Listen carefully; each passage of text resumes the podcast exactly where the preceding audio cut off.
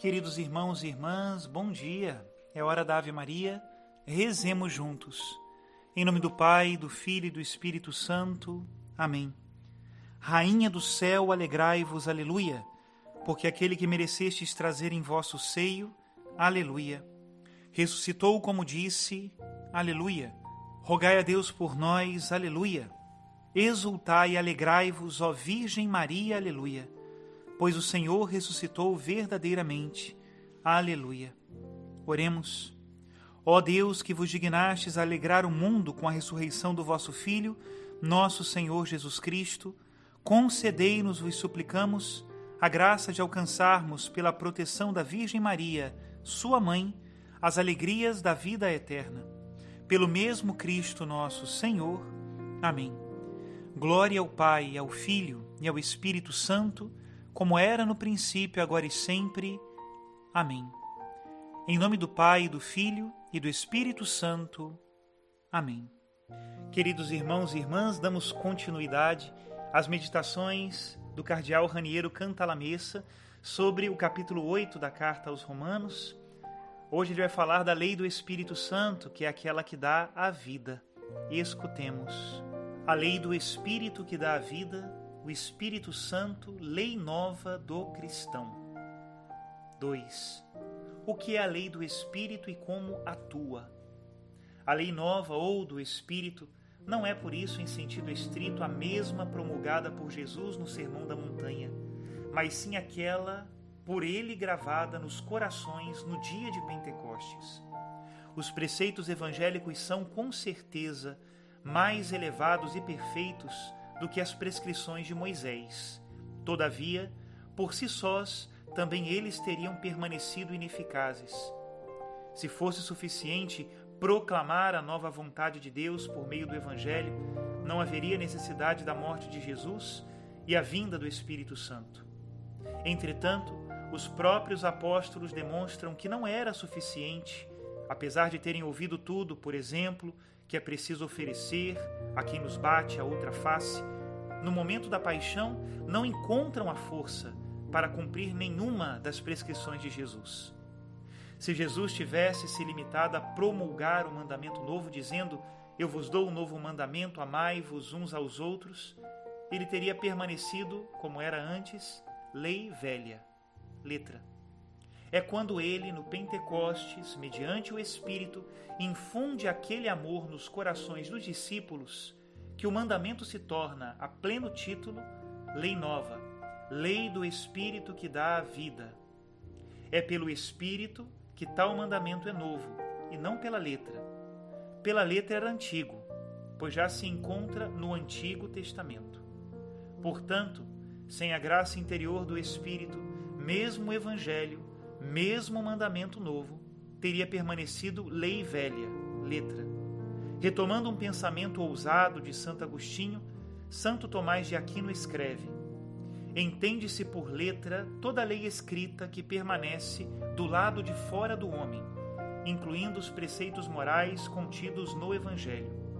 Pelo que também a letra do Evangelho levaria à morte se não se acrescentasse dentro dela a graça da fé que cura.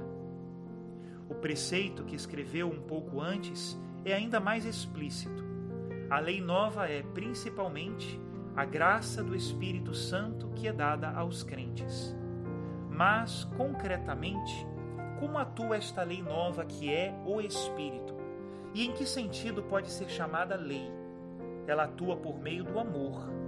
A lei nova não é outra coisa senão aquilo a que Jesus chama o mandamento novo. O Espírito Santo escreveu a lei nova em nossos corações, infundido neles o amor. O amor de Deus foi derramado em nossos corações pelo Espírito Santo que nos foi dado.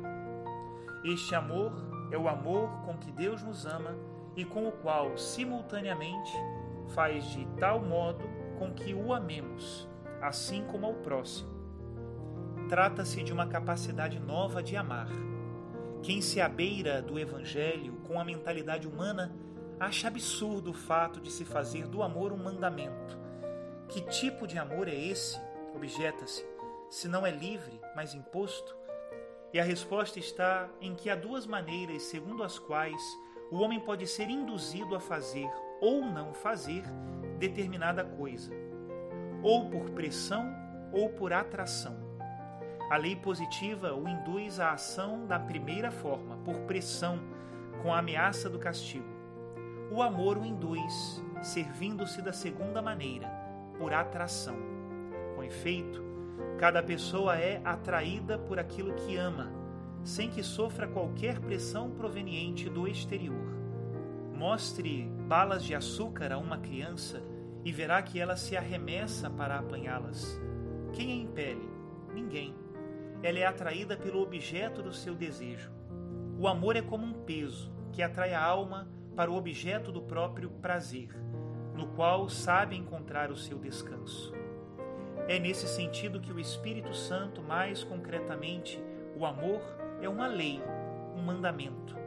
Ele cria no cristão um dinamismo que o leva a fazer tudo quanto Deus quer, espontaneamente, sem sequer ter que pensar nisso, pois aprovou a vontade de Deus e ama tudo que Deus ama. Poderíamos afirmar que a vida sob a graça, governados pela lei nova do Espírito, é um viver próprio de apaixonados, isto é, transportados pelo amor.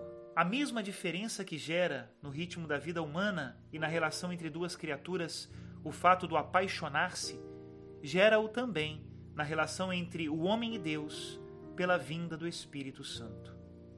Até aqui, a citação de Raniero Cantalamessa. Sem dúvida, apaixonar-se é o segredo da fidelidade. Se nos apaixonamos por Deus, nós nunca o deixaremos. Ele nunca nos deixará. Podem contar com isso. Que Deus abençoe a todos. Em nome do Pai, do Filho e do Espírito Santo. Amém.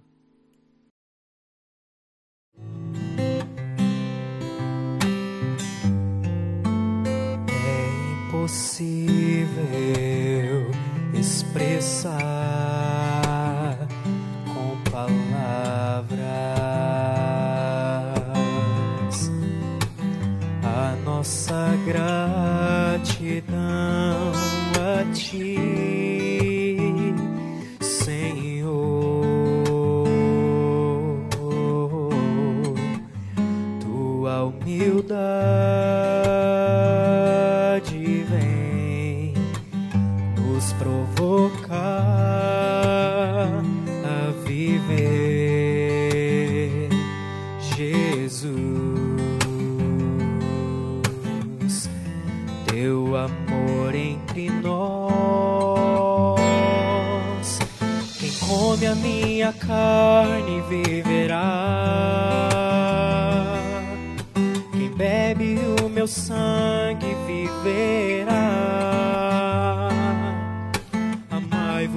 aos outros, como eu vos tenho amado.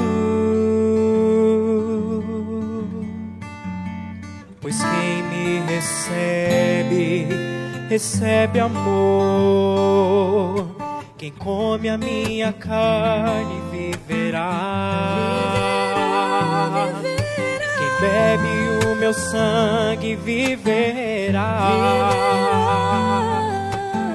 Amai-vos uns aos outros, como eu vos tenho amado. Pois quem me recebe, recebe amor recebe amor.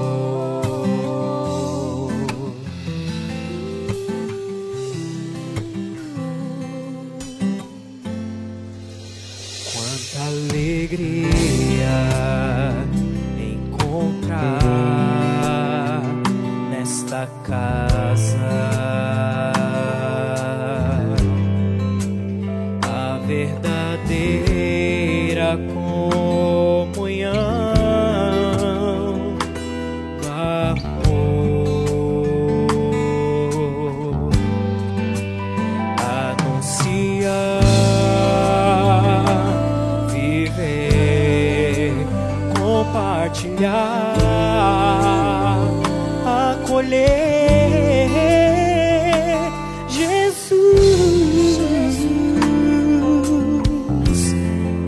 amor entre nós.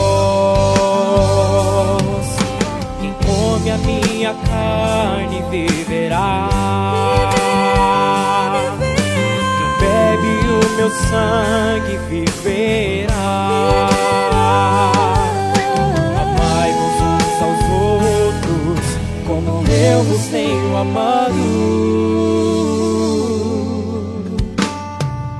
Pois quem me recebe, recebe amor. Quem come a minha carne viverá. Quem bebe o meu sangue viverá. Amai-vos uns aos outros, como eu vos tenho amado.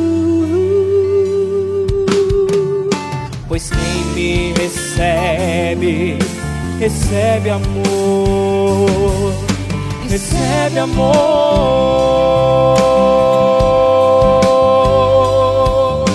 recebe amor.